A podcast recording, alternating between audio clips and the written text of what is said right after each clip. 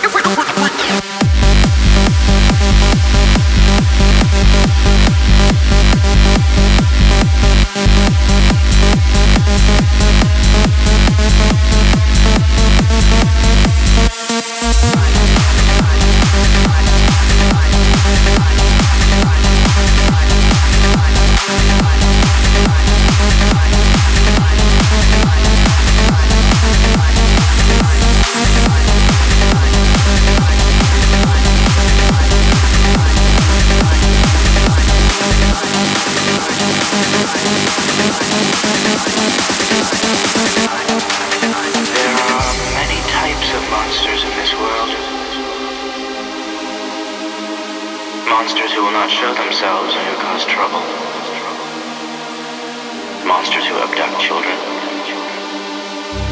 Monsters who devour dreams. Monsters who suck blood. And monsters who always tell lies. Lying monsters are a real nuisance. They are much more cunning than other monsters. They pose as humans, even though they have no understanding of the human heart.